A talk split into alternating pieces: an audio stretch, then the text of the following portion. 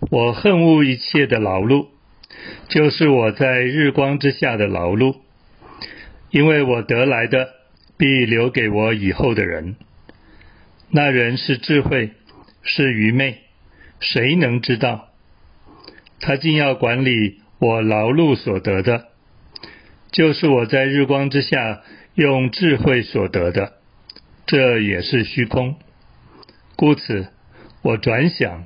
我在日光之下所劳碌的一切工作，心便绝望，因为有人用智慧、知识、灵巧所劳碌得来的，却要留给未曾劳碌的人为分，这也是虚空，也是大患。人在日光之下劳碌累心，在他一切的劳碌上得着什么呢？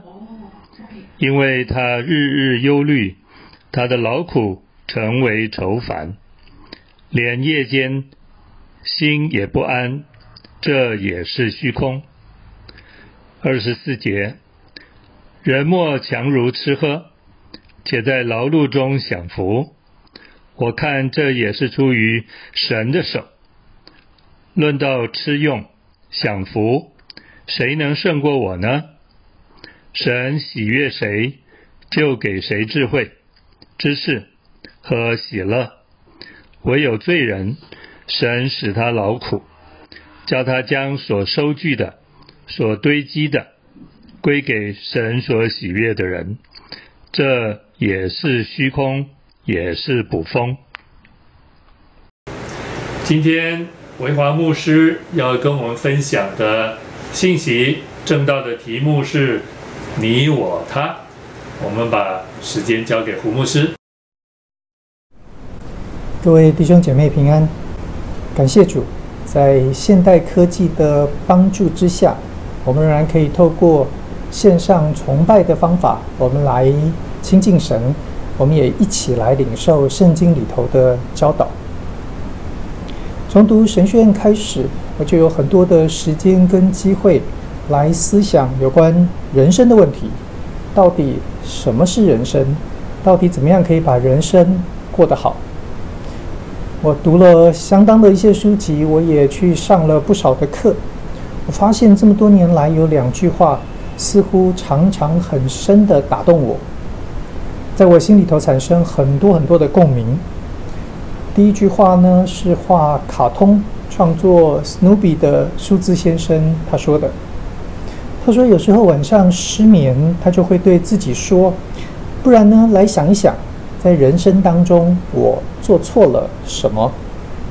他说：“可是每一次这样想的时候，心里头就会有另外一个声音浮现，那个声音会说：‘哎呀，这个题目呢，需要的时间绝对超过一个晚上。你想用这个题目来解决失眠的问题，那你得失眠好几个晚上。’”兄弟姐妹，我们回想我们的人生，好像真的是犯了好多的错，不晓得你有没有同感？另外一句我也很有共鸣的话，是百老汇的演员，呃，剧本的写作这一位叫做维斯特的小姐她所说的，她说：“人生只有一次，不过呢，如果你做的对，一次也就够了。”的确，好像很多的时候，我也觉得，哎呀，真是感谢主，一切好像非常非常的美好，神的带领，神的保守，让我觉得不虚此行，人生好像真的一次就够了。这样看起来，也许人生呢是最有趣的题目。毕竟我们每个人都拥有人生，我们有一定的主控权，我们可以决定我们的人生。要如何的往前走？我们决定，我们在碰到各式各样的问题、困难，或者是开心、成就的时候，我们要如何的来面对？如何的来经历？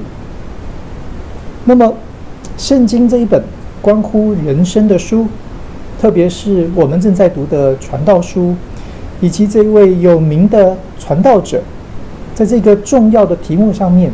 它能给我们什么启发呢？上一次我们在读《传道书》第一章的时候，我们处理了短暂和永恒。今天呢，我们来到了第二章。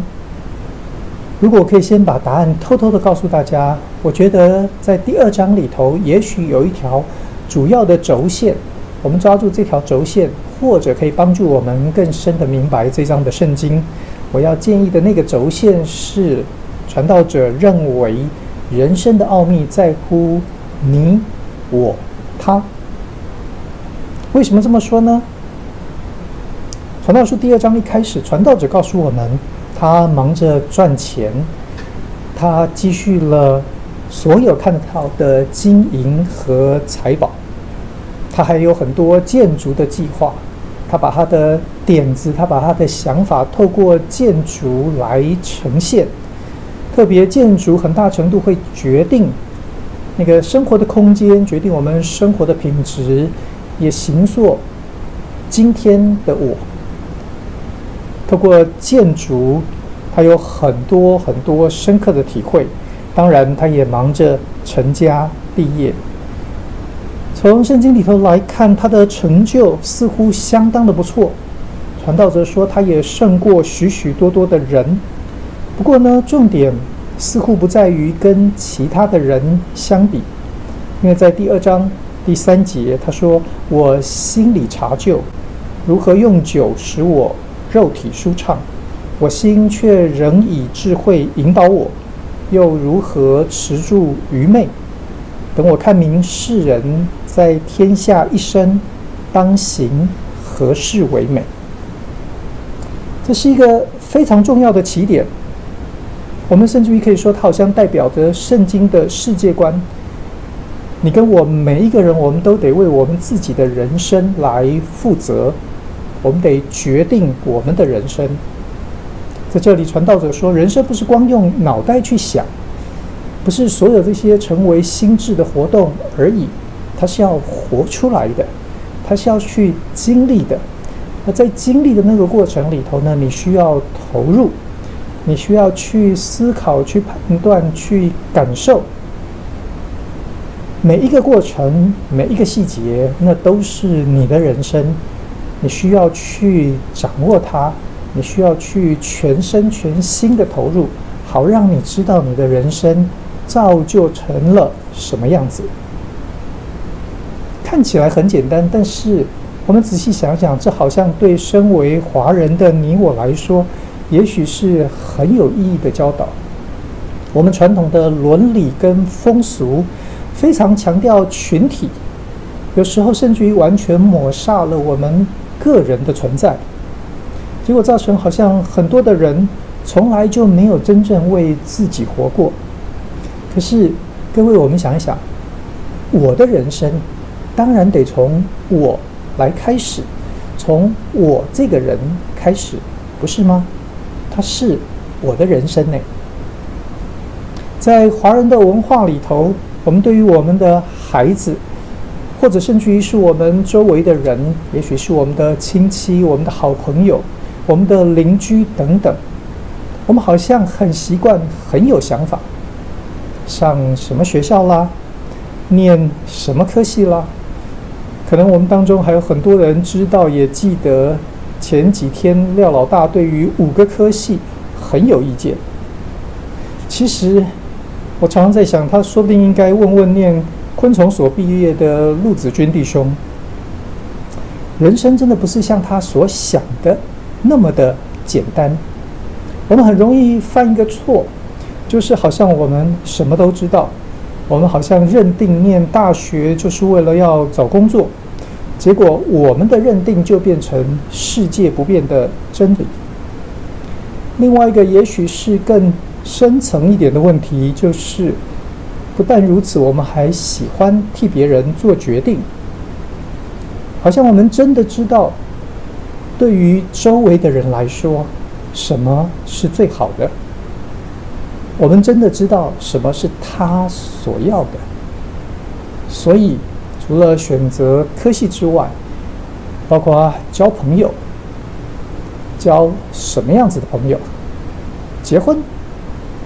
要不要结婚？什么时候结婚？结了婚之后呢，生小孩，什么时候生孩子，然后呢，生几个，做什么工作，去哪一家公司，买什么样子的房子，我们都有意见。传道书的作者在这里暗示我们，人生得从个人开始，从我这个主体开始。每一个人需要为自己思考，也为自己决定，为自己负责。因为是我的人生，所以我要在乎我的选择，我也要享受这个过程。简单的说，我。在我的人生，不可以缺席。当然，我想各位可以很清楚地感受到，这里头也代表着圣经教导我们有关人的基本概念，是每一个人都从神那里领受了生命，那是最美好的礼物。所以我们需要帮助其他的人，我们需要尊重他们这个主体，这个个体。他是他人生最重要的人，他是一切的开始，那是上帝赐给他的礼物。我们需要从我们有很多的想法、意见、价值判断等等，需要让这些成为背景，而且呢，最好不要成为太有噪音的背景。我们需要让，也许是我们的朋友、我们的亲戚。我们的下一代，我们需要帮助他们，即使就算是从很小的时候开始，他们需要认识自己，他们需要从自己的角度来认识周围的这个环境、这个世界，因为日子是他在过的。同样的一件事情，每一个人会有不同的角度、不同的反应和思考，所以求神帮助我们。对我们来说，我们也得为我们自己的决定、我们的人生来负责。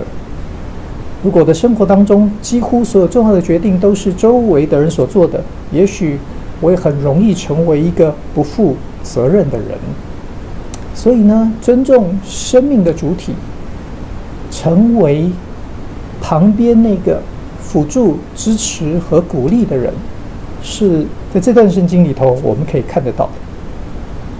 当然，我们都晓得人生有很多的困难，传道者当然也知道，所以在二十二节他这样说：“人在日光之下劳碌累心，在他一切的劳碌上得着什么呢？因为他日日忧虑，他的劳苦成为愁烦，连夜间心也不安，这也是虚空。”同学们，你看见他谈到了忧虑，谈到了内心，心里头很多很多的思虑、焦躁、不安、劳苦愁烦。忧虑为什么会大到让原来应该是我们要享受的每一个片刻、每一个现在，都变成烦恼呢？到底什么是忧虑？忧虑其实就是担心未来，担心未来所会出现的问题，担心那些问题变成非常大的困难，然后它超过了我所能负荷的。我的人生里头的这一个我，在这些未来的问题的比较之下，这个我呢，好像变成非常渺小，这个我呢，非常非常的不能干。所以，当我们这样思考的时候，我们只好晚上呢都是愁烦，都是失眠，连夜间心也不安。所以呢，显然人生不能够只有我，即使它是我的人生，我是那个主体，却不可以是全部。在我们的人生当中，在世界上面每一个人的人生里头。圣经的立场是我们需要神的参与，我们需要神的介入。传道者说，第二十四节：人莫强如吃喝，且在劳碌中享福，我看这也是出于神的手。你看见，在那个二十三节的忧虑之后，到了二十四节，他突然认识到，生命背后有一个更高的权柄，一位伟大全能的神，他需要来在我的人生当中参与。在这里呢，我要把这位神，这位参与在我们人生当中的神称为你，你我他里头的你。为什么称神为你，而不是他呢？对，因为我们得把我们人生里头的这些问题带到神的面前。刚刚提到那些未来、那些困难、那些问题，他开始。当我们去思考它，它越来越大、越来越膨胀的时候，我们得把这一些带到神的面前，我们和神来交谈、来交托，所以那位神成为我们生命当中的你。只有在这位伟大全能的神的面前，在这位爱我们到底的神的面前，那些问题才不会变成巨大的恶魔。那个原来渺小的我也才会得到保护，所以那个你呢，是伟大的神。那个你呢，也是一个乐于帮助人、与人同行的神。就像传道者在这里所认定的，他虽然不知道神带领的路会是平顺还是会困苦，但是他知道一切出于神的手。没有事情是在神之外，所以呢，靠着交托，我们可以继续的往前走。在我的人生当中，有我，有你，也就是神，听起来好像已经非常的美满。那为什么要谈他？他又是谁呢？我们先来看看传道者的经验。在很多的努力和成就之后，有一天他突然间意识到，原来的日子虽然非常的美好，但是呢，很有问题。十八节他说：“我恨恶一切的劳碌，就是我在日光之下的劳碌，因为我得来的必留给我以后的人。那人是智慧是愚昧，谁能知道呢？他竟要管理我劳碌所得的。”就是我在日光之下用智慧所得的，这也是虚空。大概所有做父母的都想过这个问题，就是哪一天我们离开世界了，我们所拥有的这些，不管是多或是少，我们所拥有的这些要怎么处理呢？我们大概这样想，也必然就会想到。我们要如何分配给我们的孩子？然后呢，有一天我们的孩子也会分配给他们的孩子。在这里，传道者碰到同样的问题，然后他的思考，他说：“如果有一天接收我一切辛辛苦苦劳碌所得来的这一些，交给的那一个人却是一个愚昧的人，那是多不幸啊！”是多讽刺啊！从这里光是想就觉得心痛。各位，你看，人生到最后，我们不得不谈他，为什么呢？因为我们的人生会结束。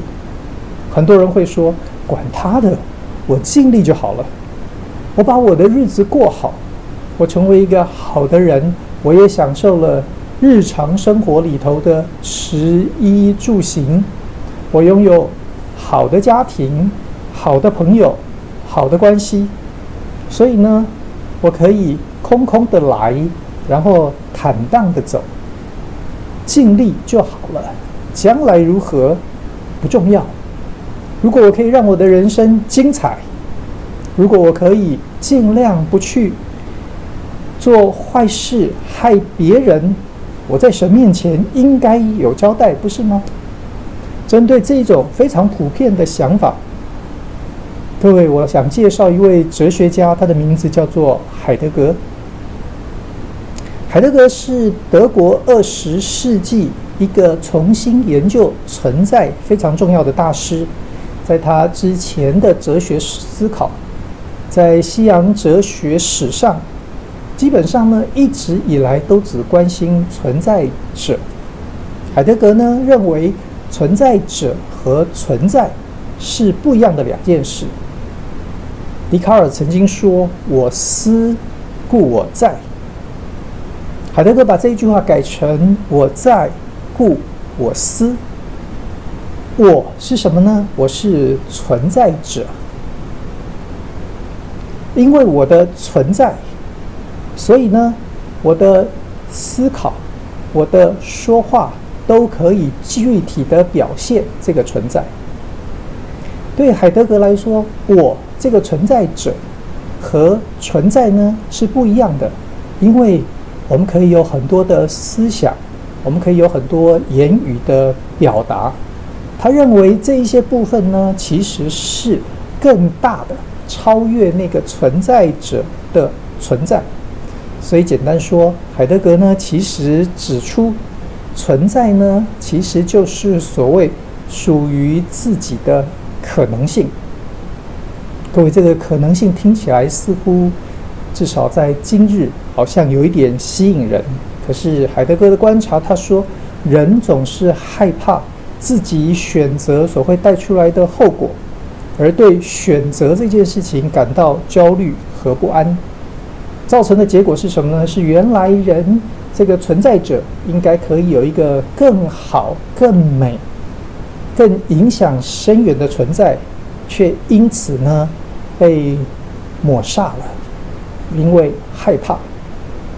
那人怎么样子可以把那一个潜力，或者把它的存在，可以完全的展现呢？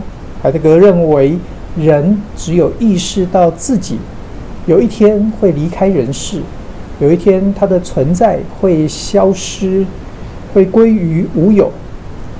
人才会重新选择那一些属于他自己的可能性，他才会超越平常他的平庸的状态。在那个时候，他的自由、他的自立、他的自觉才会呈现。我们当中可能有人看过呃《少林足球》这部电影，这里头有一个人叫田鸡，当他知道自己。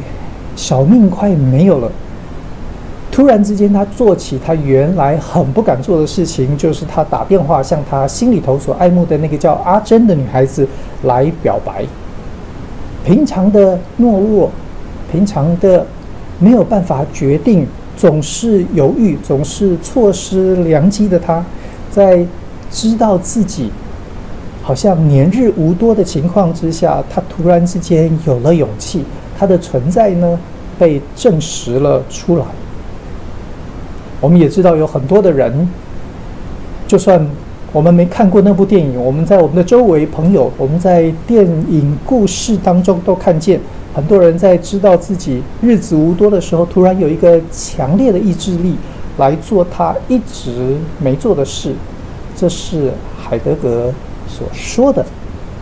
当我们在存在即将消失的情况之下，它激发了我们的意志和勇敢，我们真正体现了我们的存在。各位，海德格的想法似乎帮助我们解释一些事情，但是呢，有另外一位哲学家叫列维纳斯，他却帮助我们看见海德格这样子的思想背后很大的问题。他说，海德格的思想里头隐藏着一种。暴力，为什么呢？因为海德格的存在只有想到自己的存在，而且认为我们好像可以完全掌控属于自己的可能性。其实呢，他暗藏着一种非常激进，因为他是非常自我中心的暴力，一个完全承担自己存在的存在者。一定是一个无视于外界、无视于其他的人，一个非常强调自我、一个只在乎自由、在乎自主、在乎自觉的人。这样子的哲学是自我中心的哲学，这样子的人生观是自我中心的人生观。弟兄姐妹，我们大家不太需要特别去说海德格这样子的想法，让他跟纳粹军事的行动背后的那个思想有多密切的关系。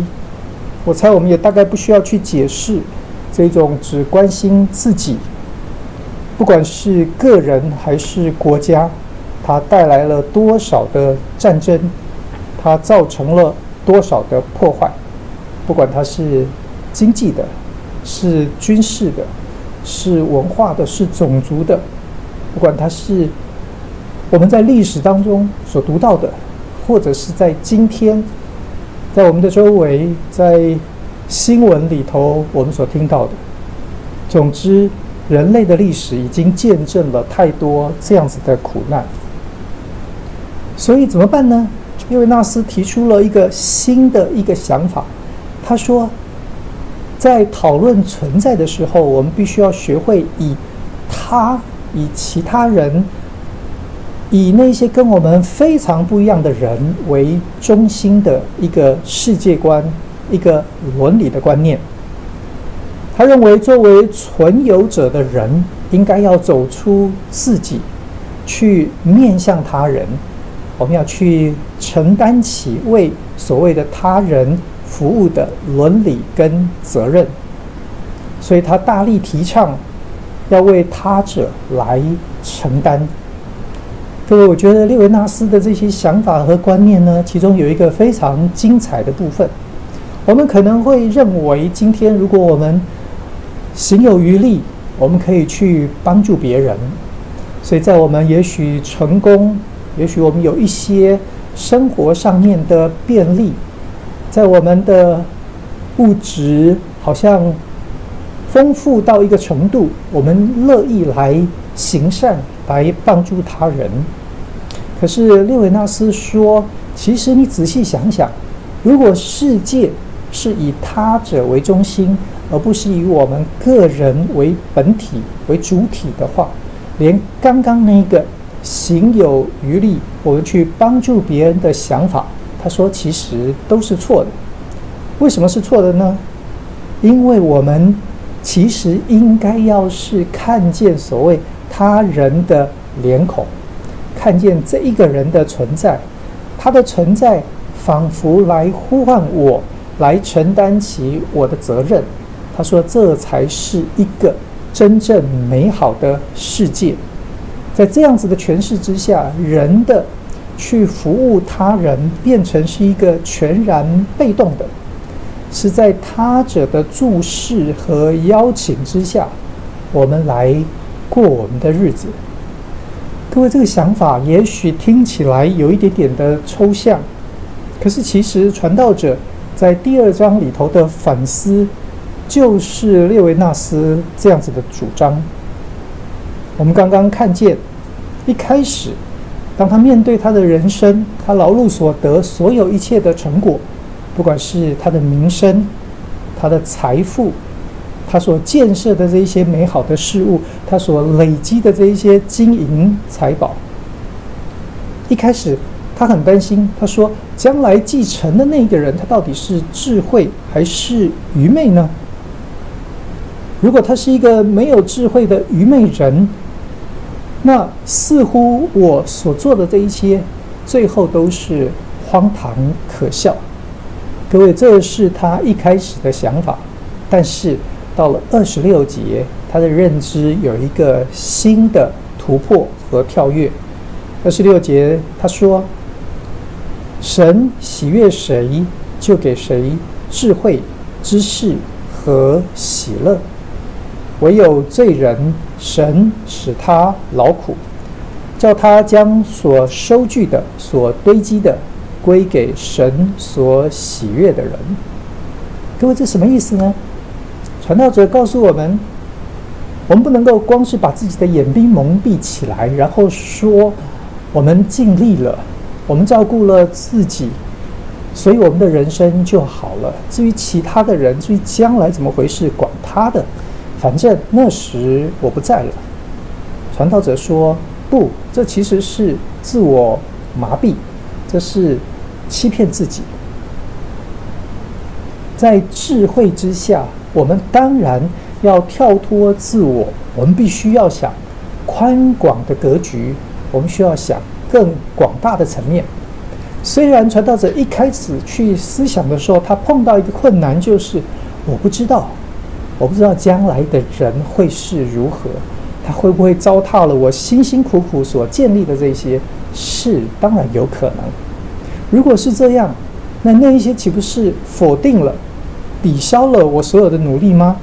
各位传道者说不，为什么不呢？因为他说，在。整个上帝的世界里头，最后我发现，其实背后都是神，而且神不是只是一个旁观者。神喜悦谁，神就给谁智慧、知识和喜乐。是那一些得罪神的罪人，神使这一些人所劳苦所收据的呢，将来没有意义。没有价值，变成荒唐可笑。各位，如果是这样，对传道者来说，我知道我自己敬畏神，我知道我在我的人生当中，我尽上了本分，我努力了，我也享受这每一个的过程。最后呢，最后我可以交托给神，我知道一切的意义、价值的产生在神的手里头。神会使这一些去该去的地方，所以当我努力的这一些，可以在神的手中成为十倍、百倍的祝福，不会是荒唐可笑，更不会是浪费、没有意义，甚至好像完全荒谬。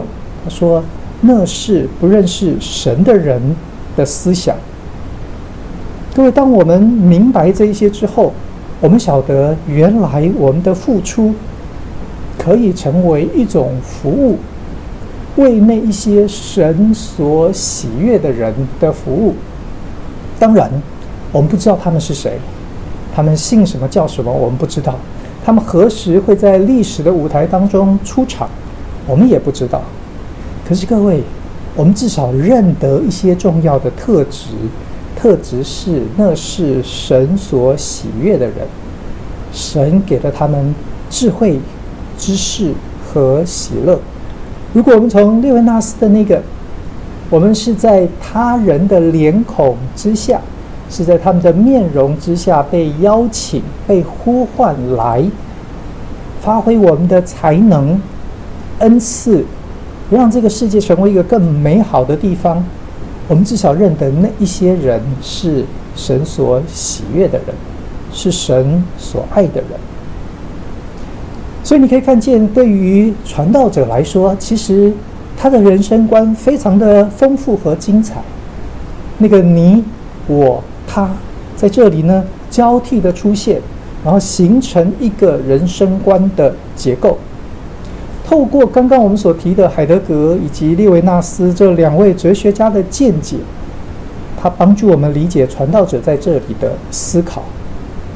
我们的人生从我、从自我出发，可是他并没有停留在自我的实现、自我的发挥。因为如果只有这样，我们就成了海德格，我们就只是自私的暴力分子。我们需要想到，我们努力的成果会成为神赐给其他人的祝福。我们来在上帝所造的这个世界当中，甚至于是为未来我们所不认得的人来服务。我想到德蕾莎修女所说的一句话，她说：“没有爱的工作，你不断的工作，但是你的工作里头没有爱。”那是什么呢？她说就是奴隶。各位，你想想，这句话真的蛮有道理的。努力得做好多好多的事，可在那个过程里头，他没有对所做的事情的热爱，他对于他所服侍的人也没有爱，他很可能只有怨恨，只有抱怨，只有愁烦，只有一天熬过一天。那是灾难，那是咒诅。弟兄姐妹，那我们呢？我们也都很忙，我们也都很劳碌。可是我们的工作呢？你喜欢你的工作吗？你的人生，你不可以缺席。从你开始，你得在那个过程里头，你可以享受，你可以找到意义，你可以回头说：“嗯，这是我的选择，我也负责，因为我在那过程里头，我发现原来神造我是这个样子。然后呢，我每一天的看见我。”成为更好的人。可是各位在这里头，不是只有对工作，或者是工作带来的那一些好处，使我们这个我看见人生成为祝福而已。我们也让我们的工作可以存留在那些我们所爱的人身上。也许我们认识他们，也许我们不认识他们，但是。我们可以知道，他们会是神所爱的人，不管那些人在近处、在远方，我们的人生会因此产生无可比拟的价值。亲爱的弟兄姐妹，你想一想，耶稣基督所做的不就是这样吗？他是那一位为所有的他人来到这个世界，为所有的他人。为了我们每一张的脸孔，为了每一个生命来到这个世界，为我们付出了一切，让我们每一个人的生命可以进到永恒。耶稣基督成为我们最好的榜样，他也要进入我们每一个人的人生里头，让原来只有我的人生，因为他的进来，他的介入，我的交托。所以我可以不必有太多的忧虑、愁烦，我可以更多的投入其中，享受这个过程。不但如此，我可以把我的人生当作礼物献给他，让他去分配给所有他喜悦的人。这是圣经里头传道者所介绍蒙福的人生，一个有你、有我、有他的人生。我们一起来祷告。谢谢主，你把美好的生命赐给了我们，赐给我们当中每一个人。主，你知道我们每一个人都不一样，我们有不同的性情、思想、判断、喜好，我们有不同各样的特质。求主让我们在你圣灵的引导、光照，以及耶稣基督的爱里头，我们可以更多认识自己。主，不管我们的人生。走了多少的日子？愿你进到我们的生命里头，让我们享受每一天。我们不管在哪里，不管在什么样子的阶段，在什么样子的情况，主要叫我们享受每一个日子，让我们可以像传道者一样说，在日光之下享受劳碌得来的份，这是你所赐给我们命定的福。主也叫我们懂得把我们生活当中的困难，我们对未来的忧虑，各式各样的挑战，带到你的面前，因为你是那那位顾念我们的主。主更叫我们不高抬自己，不总是自私，叫我们懂得抬头仰望你，叫我们懂得思念，叫我们懂得纪念那些你所喜悦的人。但愿我们所做的一切也可以成为他们生命当中的祝福。愿你这样进入我们的人生。谢谢主，我们祷告是靠耶稣的名，阿门。